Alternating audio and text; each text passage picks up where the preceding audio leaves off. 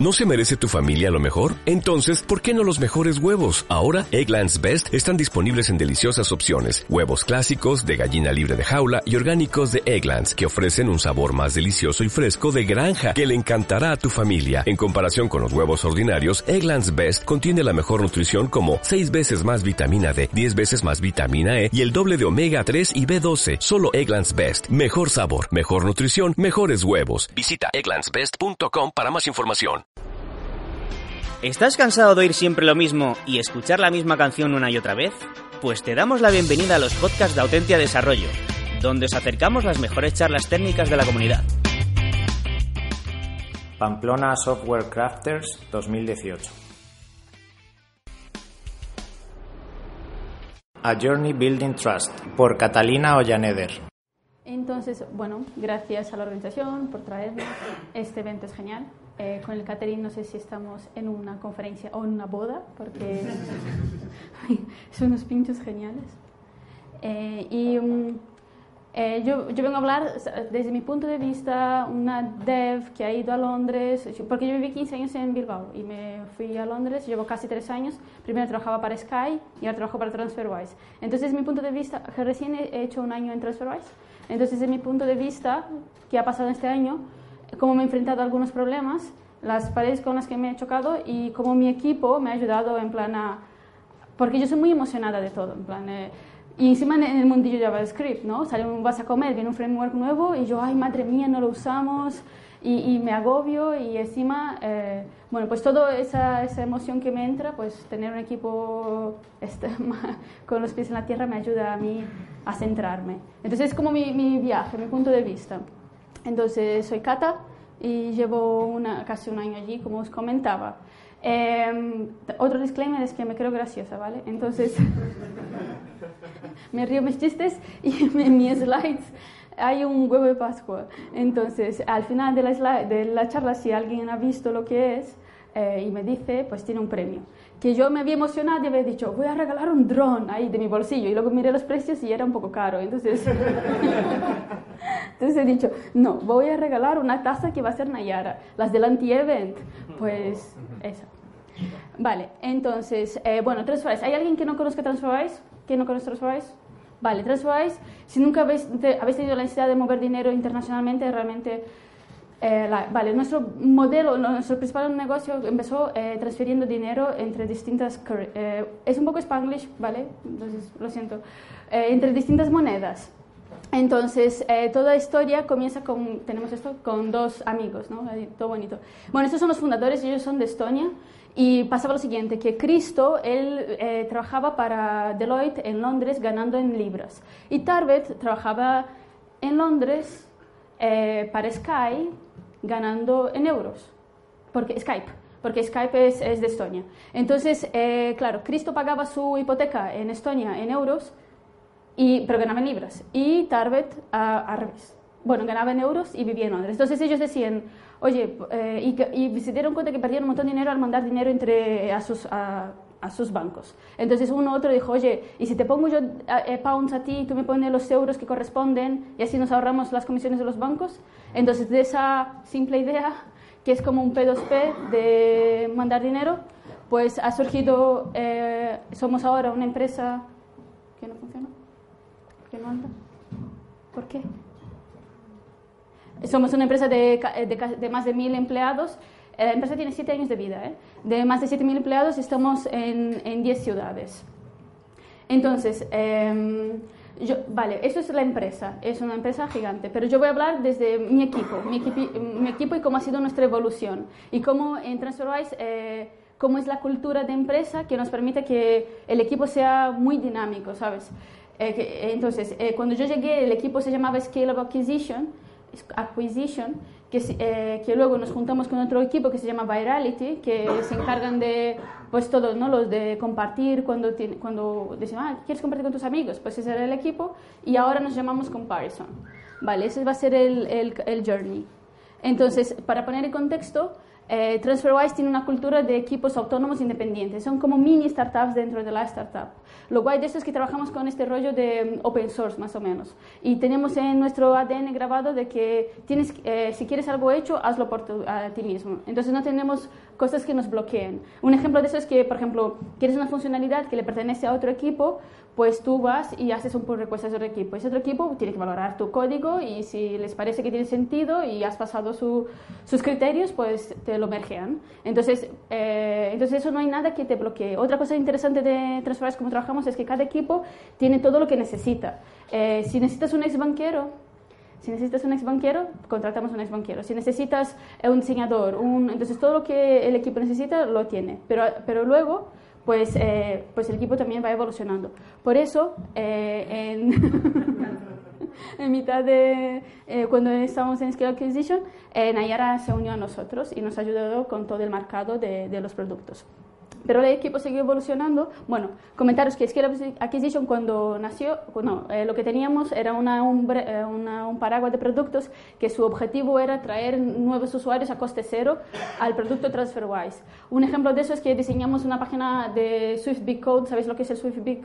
Bueno, es un código necesario cuando mandas dinero internacionalmente que identifica bancos, ¿no? No es un secreto de código, pero lo que pasa es que es complicado encontrarlo en tu banco. Entonces nosotros tenemos una, un site donde lo puedes encontrar o validar y cuando estás ahí sabemos o que vas a enviar dinero o que vas a recibir dinero. Y en ese momento decimos, oye, tienes tu código, pero has oído hablar sobre TransferWise. Entonces igual conseguimos nuevos usuarios a coste cero, a coste, bueno, a coste de nuestros sueldos y tal. Entonces, luego lo que os comentaba, que que Acquisition, Acquisition se unió con Virality porque Virality tenía como una misión parecida, eh, eh, dar a conocer eh, TransferWise a través del boca a boca o de... Y, entonces lo que nuestro objetivo era, vimos que nuestro objetivo era educar a los usuarios, educar es porque lo estoy traduciendo directamente en inglés, es como dar a, que las personas tengan conocimiento cuando mandan dinero internacionalmente, cómo se cobra, ¿no? cómo, eres, cómo eres cobrado por ello. Entonces, hoy en día el equipo es así. Eh, que está aquí, y de día es programador y fin de semana trabaja en, ha sido telenovelas con esta foto. Siempre sale súper guapo. Eh, Marcus, Víctor, Dave y yo. Eh, dev, Dev, Dev y es analista. Y bueno, y ahora mismo el equipo es de este tamaño. Y bueno, y nos falta, nos falta compañeros, porque se nos está acumulando trabajo, nos falta compañeros. Entonces, el comparison, ¿vale? ¿Cómo, por qué? Vale, el comparison, ¿por qué, como os he dicho, cada, nuestro, mmm, perdonad, la cultura de TransferWise, como habíamos comentado antes, son pequeños equipos autónomos, pero nosotros mismos decidimos qué, qué problemas de los usuarios o, business queremos resolver en realidad. TransferWise tiene una, una, jerarquía, no tiene jerarquía, es muy plano y nosotros somos responsables de comienzo a fin de, de, de, nuestro, de los productos que estamos desarrollando internamente. Entonces, ¿por qué existimos? ¿Por qué nuestro equipo existe? Porque, eh, eh, porque como consumidor hay mucho desconocimiento en cómo, se, cómo uno es charge, uno es cobrado o al hacer transferencias. Entonces, una de las cosas que una de las cosas que pasan es que vemos por todos los lados que los bancos o casas de cambio dicen que son eh, gratuitos, que son cero comisiones.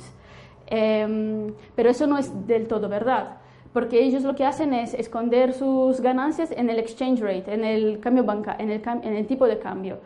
Eh, entonces, a ver, somos business, ¿sabes? No hay ningún problema que ganes dinero, pero no le digas al consumidor que, eres, eh, que no tienes fees cuando sí los tienes. Lo que pasa es que lo estás escondiendo en el, en el cambio bancario, en el en exchange rate. Entonces, un ejemplo es que la página de Barclays, ellos ponen que son gratis, pero si vas al, disclaimer, te abre una página gigante con un montón de cosas escritas que tienes que tener el trabajo de leerlo. Aquí te dicen que vale, que somos gratis, pero depende de tu tipo de, de cuenta que tienes, te aplican una comisión sobre eso o no. Entonces es demasiado para un usuario para preocuparse y tal, ¿no? Eh, otra cosa interesante que haciendo esta presentación me di cuenta es, ¿os ha pasado eh, viajando por ahí, pagáis con esta tarjeta y os preguntan qué currency queréis pagar? ¿Os ha pasado por ahí? ¿Sabéis qué elegir? ¿O habéis pensado que tengo que elegir algo? Vale, pues yo la verdad es que tampoco lo sabía y leyendo me he dado cuenta que, que, si te preguntan eso es porque el datáfono tiene aplicado el DCC, que es Dynamic Currency Conversion. Eso significa que el datáfono o el ATM eh, eso son los que hacen el, el, exchange rate. Entonces, en realidad vas ciego ahí también, tú no sabes eh, qué es lo que están aplicando. Y además, eh, em, bancos como el Sabadell le dicen a sus tiendas que tienen sus datáfonos que, oye, si tu cliente encima elige pagar de esta, con su currency, el exchange rate va a ser lo que el DCC esté configurado y además puedes ganarte un 0,5% extra en comisión. Entonces es como súper injusto, ¿sabes? no te das, vale, ¿y por qué surgió el DCC? ¿Cuál era la idea? Decían que hacía que el usuario tuviera más idea de cuánto iba a pagar, que el, el, consumidor iba a tener más idea de cuánto iba a pagar porque iba a ver en su currency el, el, el final. Pero en realidad por debajo, vale, estoy viendo que voy a pagar ahora una comida 11 eh, libras, porque yo gano en libras, pero en realidad no sé si corresponde a 8 euros, si fuera el caso, ¿no? Imagínate. Entonces, eh, los pros dicen que es más claro para el usuario y los contras dicen, no, es que estás a merced de su cambio bancario y encima de, te pueden poner una comisión extra. Otra cosa que también eh, está incierta es que nosotros mismos eh, decimos en nuestra página que podemos hacer hasta ocho veces más barato que los bancos y casas de cambios. Y un usuario, vosotros, os digo esto y solo os podéis creerme, en plan, sin datos, pues vale, pues dices eso, me lo creo. Entonces, con, y con todo esto y con nuestra filosofía de lo que queremos ser, que nos basamos en que intentemos ser los más baratos posibles, eh, queremos ganar la confianza con la transparencia, eh, si podemos que las transferencias sean lo más rápidas posible, que la app sea fácil de, usar y tengamos cuantos más usos mejor, nosotros como equipo dentro de Transformais hemos decidido enfocarnos en, una tabla de comparación para enseñar, para eh, ver cuánto cuesta realmente mandar dinero comparando con otros proveedores. Vale.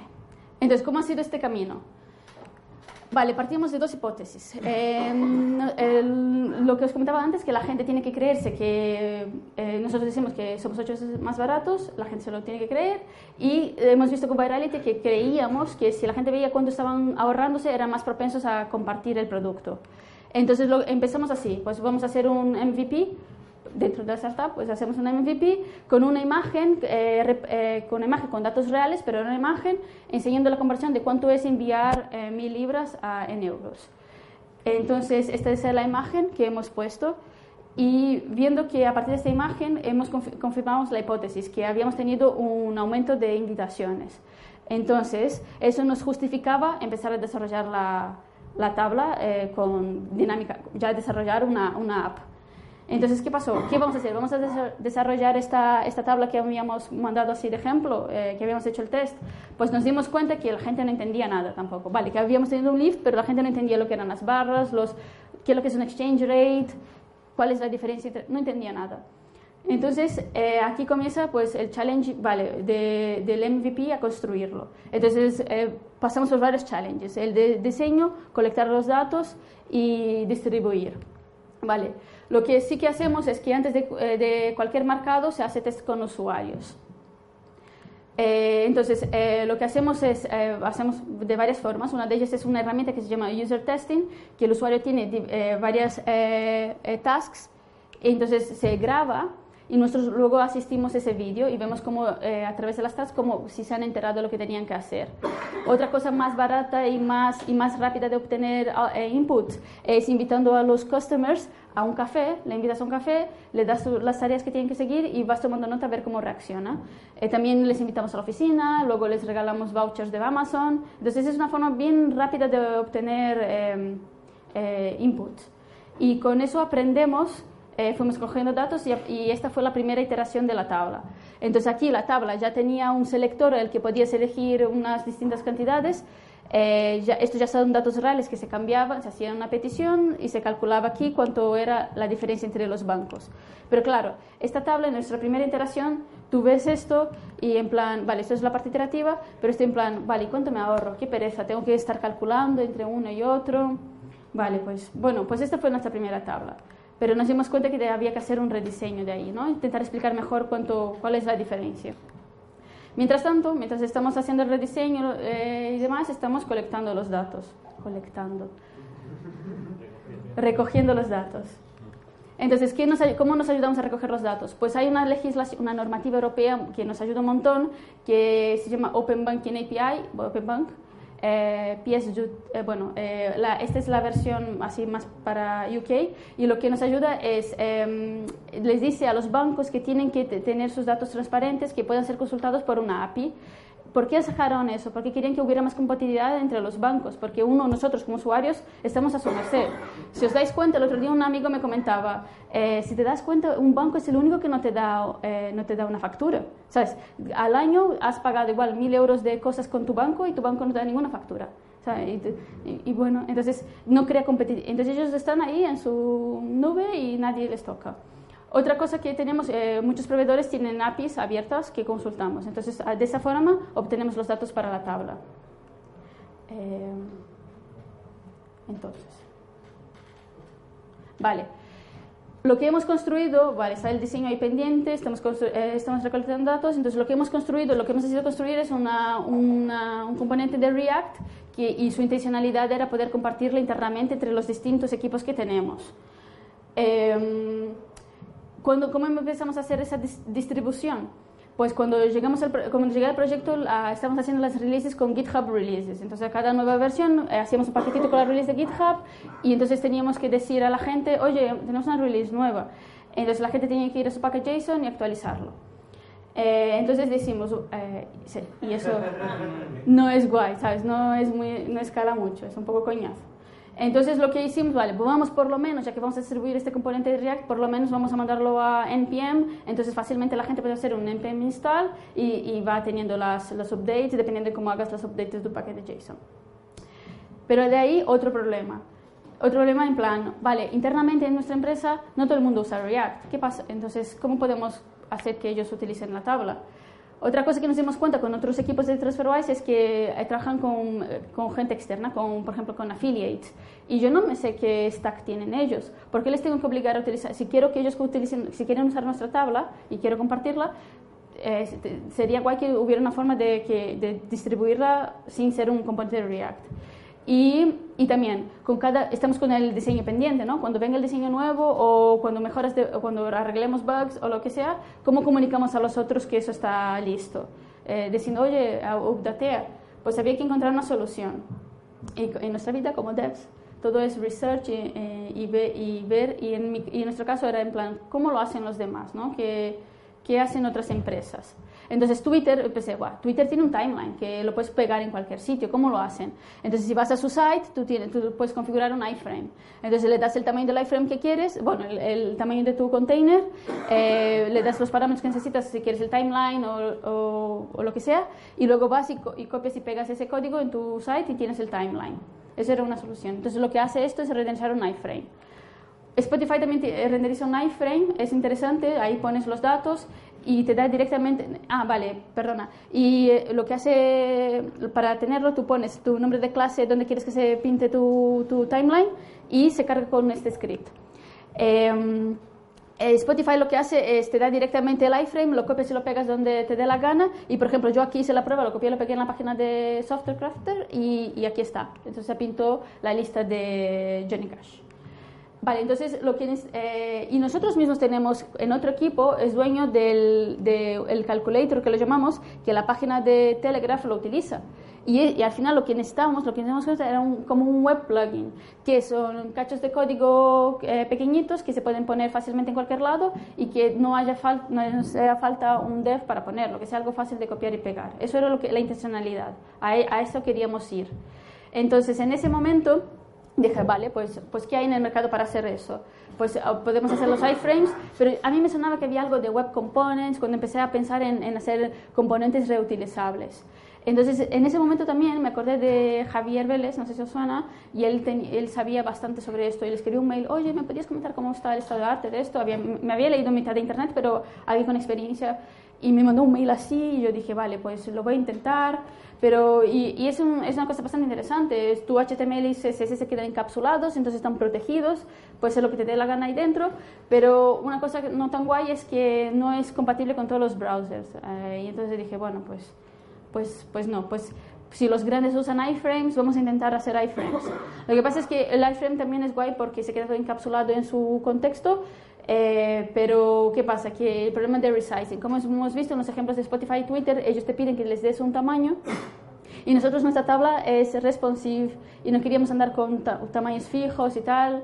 Tampoco un iframe es SEO friendly. Y, y bueno, entonces dijimos, vamos a hacer algo, vamos a ir por nuestro camino. Entonces construimos algo que se llama The Universal Loader. Vale, ¿cómo funciona?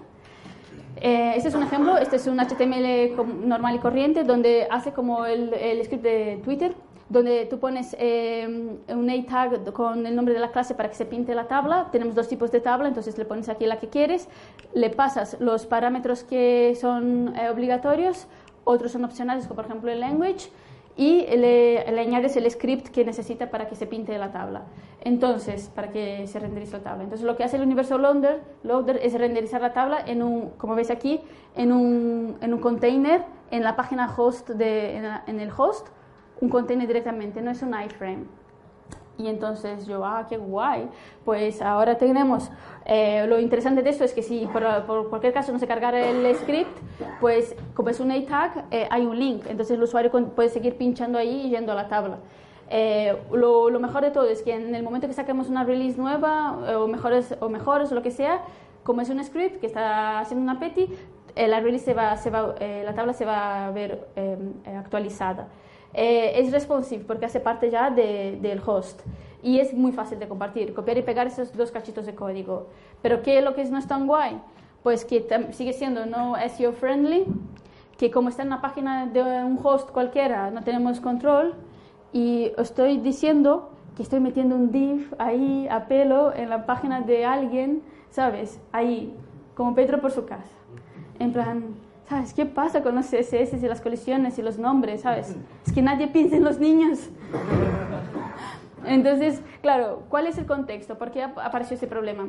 Porque nosotros en TrustWise utilizamos Bootstrap. Utilizamos nuestro Bootstrap, pero con sus nombres de clasecillas de Bootstrap.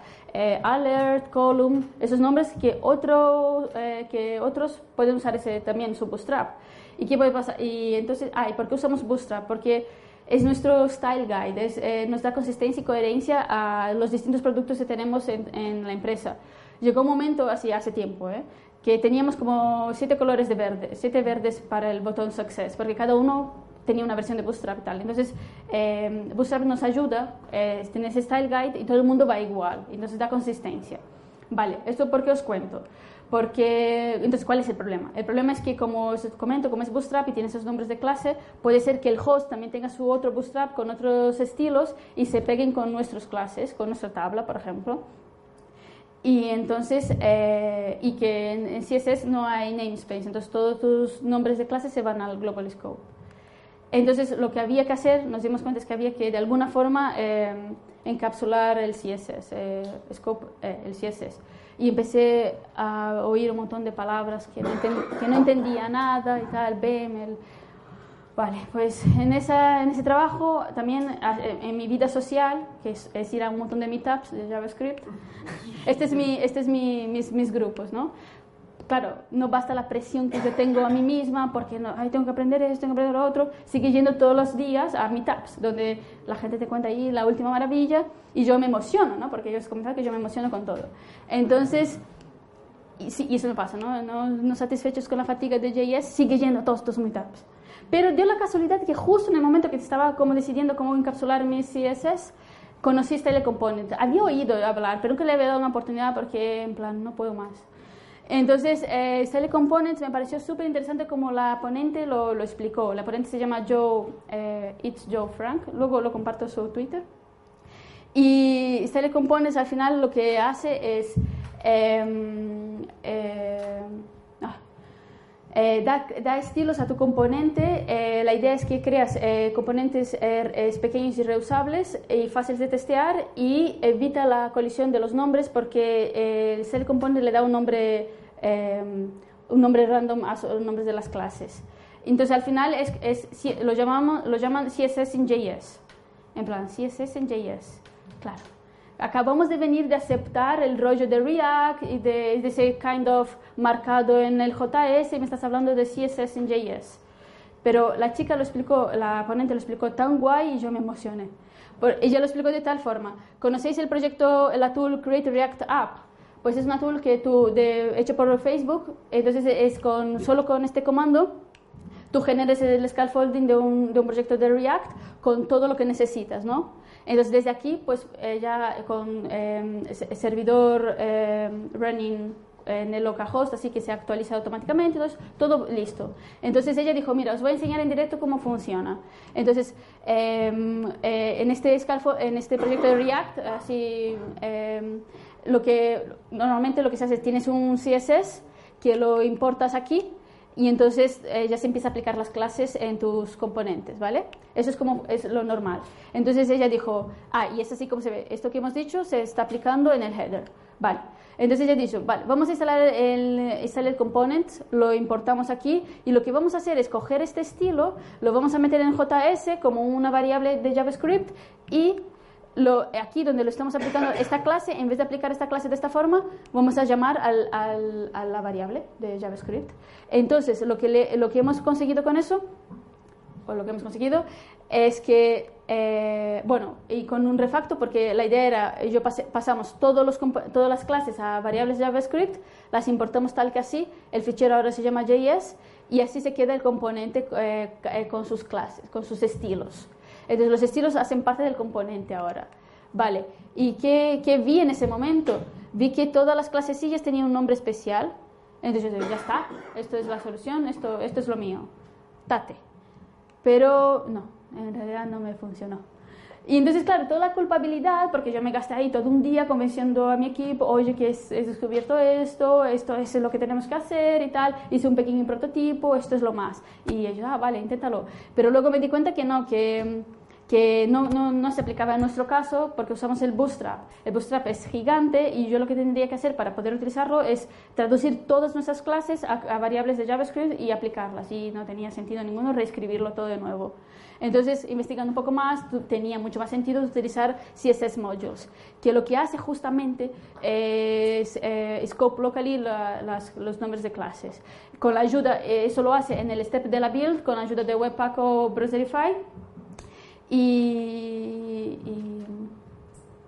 eh, ah, y entonces, ¿cómo funciona? En, el, en tu package JSON, tú cuando eh, trabajando con Webpack le dices cómo quieres que sea, cómo sea el hash, por ejemplo, de tu nombre de clase.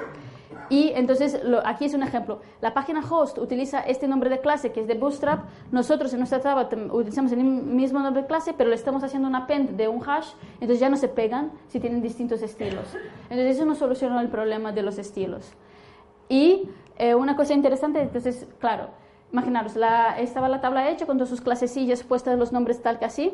Y yo tuve que pasar, esta es la primera interacción, ¿eh? luego lo mejoré, pero tuve que pasar todo el nombre de clase a variables. A variables. Entonces eso me llevó, pues en plan, igual dos días, ¿sabes? Ahí, todo. Entonces una cosa, una anécdota que puedo contar aquí fue, fue lo siguiente. Eh, pues en mi stand, en el stand estaba ahí eh, compartiendo, oye, pues llevo dos días con este trabajo y claro, quería explicarme por qué estaba tardando tanto, ¿no? Quería como, porque me daba vergüencilla. Y les digo, ¿por qué estoy haciendo este trabajo de chinos? Entonces Dave, que es british, casi se muere de mí, porque era como súper racista decir eso, yo no me había dado cuenta.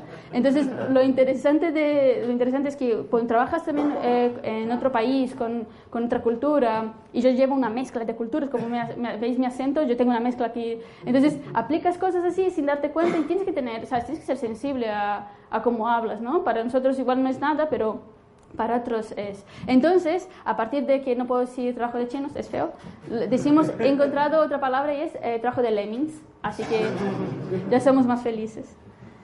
Entonces, eh, eh, vale, la tabla hoy en día es, tal así. Es interactiva, puedes escoger aquí la ruta que quieras de las, de las currencies, puedes poner el amount que quieras, porque antes era fijo, y el usuario ve directamente aquí la, ve aquí cuánto cuesta mandar el dinero con, otros proveedores. Y también hemos mejorado eh, decir al usuario qué, cuál es la diferencia entre ellos, ¿vale? Desde, desde el más barato, cuánto vas perdiendo con los otros. Eso es lo que hemos visto, eso es lo que hemos visto con los usuarios que lo entienden mejor. Vale, jugando con la tabla, ¿no? Eh, nos dimos cuenta que, porque decimos que somos los más baratos todo el rato, decimos que, que no, que no en todo, oh, se ve mal, no en todas las rutas somos los más baratos. Por ejemplo, en la ruta GBP Euro 1000, Western Union siempre nos gana. Entonces, vale, nos ganas por 3 euros, pero nos gana, ¿no? Entonces, en ese momento nos trajo un debate interno. Era en plan, eh, un, era en plan pues no somos baratos en todas las rutas. ¿Qué hacemos? En plan, ¿no enseñamos la tabla? ¿Sabes cuándo pasa eso? ¿O qué? a pesar de que tenemos un disclaimer aquí, tal diciendo, oh, no somos los más baratos, pero ten en cuenta que tal vez estén ellos corriendo una promoción o lo que sea. Entonces decimos, no, no, no vamos a hacer eso, porque nosotros nos basamos en que queremos ser transparentes.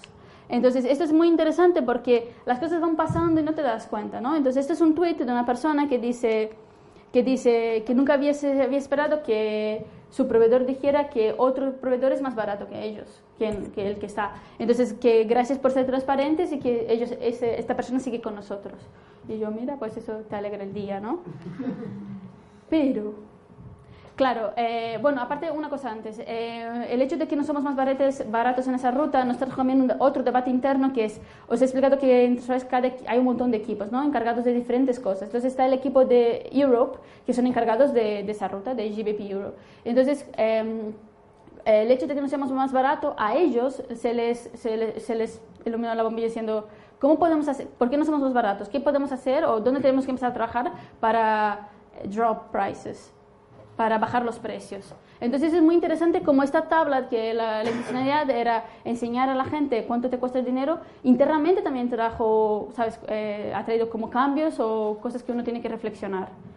Vale, y respecto a esto es que, bueno, llevamos un año, más de un año colectando, eh, recopilando datos y, y entonces, eh, y entonces hemos entendido por qué no somos los más baratos en, en algunas rutas.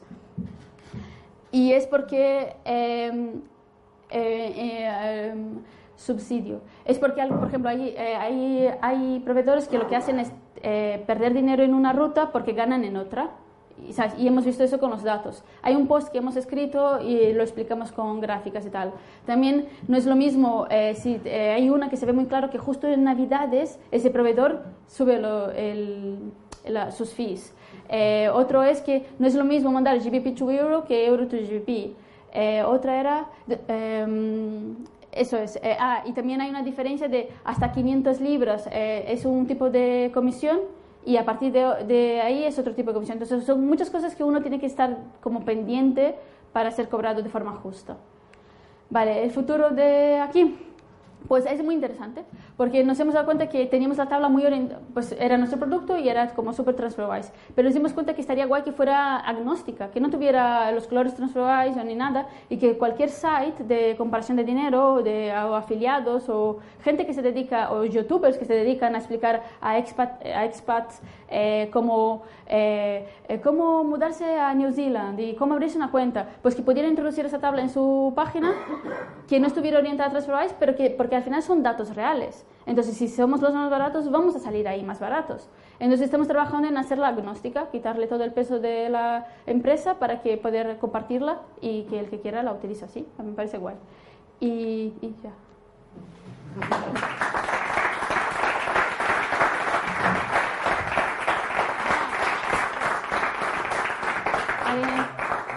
¿Alguien, tiene alguna pregunta o ha encontrado el huevo de Pascua? ¿Es posible que emoji que parpadea a los ojos? Sí, pero ese no es. Alguien ¿Sí? Con la, con la cola de Eres muy grande. Eh, vamos a verlo. A mí me parece genial. Pues como, como eh, Alfredo me enseñó, nosotros vivimos en nuestro dev drama. ¿Y cuál ha sido el mayor dev drama de la semana pasada? Pues... Joder, ¿cuánto he hablado? ¿Este? Aquí está. Qué grande. Vale, pues te mandaré la tacita. Te llegará, te llegará a tu oficina. Una pregunta que me llamó la atención sobre, sobre ese futuro, eh, que decíais que lo vais a quitar el branding un poco a la tabla para que pueda ser utilizada.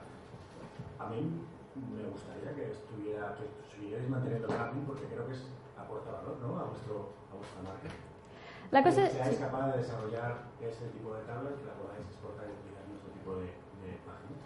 ¿Sabes qué pasa? Es que eh, va a parecer así muy utópico, pero es una pasada la cultura de la empresa, es una pasada eh, como los, los fundadores eh, están siempre, nos están siempre diciendo que es que en realidad su objetivo es que seamos gratis, ¿sabes? Que no cobremos comisiones a ningún usuario. Entonces nos decimos así en plan, Ay, ¿cómo vamos a pagar los sueldos, no? Si somos gratis. Y dicen, bueno, pues eh, tenemos business, eh, que pueden, ¿sabes? Que nos podemos sostener de otra manera, pero su objetivo es que un usuario normal y corriente como nosotros no tenga que ser cargado con con fees. Entonces, con esa mentalidad, ellos nos hablan todo el rato de ser transparentes. Entonces, yo creo que cuando tú confías en una marca porque es transparente, porque intenta bajar siempre que puede los precios, pues al final eh, ganas la confianza sin tener que decir todo el rato somos nosotros. Más o menos, esa es mi vista, igual estoy equivocada en alguna parte, pero esa es como mi interpretación eh, allí. Eh, ¿Alguien más? ¿Nada? Vale, pues... Eh, ¿Os ha gustado todos los memes? bueno, pues nada, pues muchas gracias. Y oh, si alguien tiene cualquier duda, eh, hay un producto muy interesante para freelance, que es la tarjeta. Si queréis hablar conmigo, os explico porque se ahorra un dineral.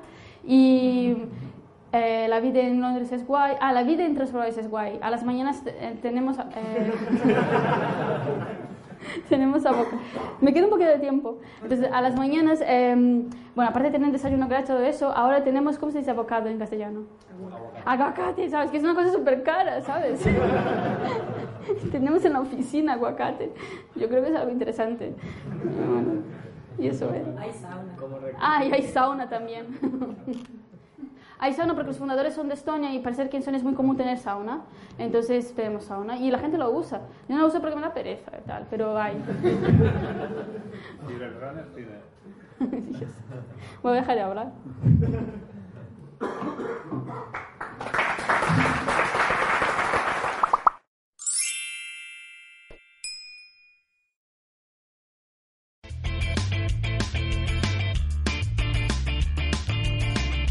Si te ha gustado el podcast y quieres estar a la última en tecnología, suscríbete a nuestro canal de iVoox y escúchanos donde quieras. Para más información, autentia.com.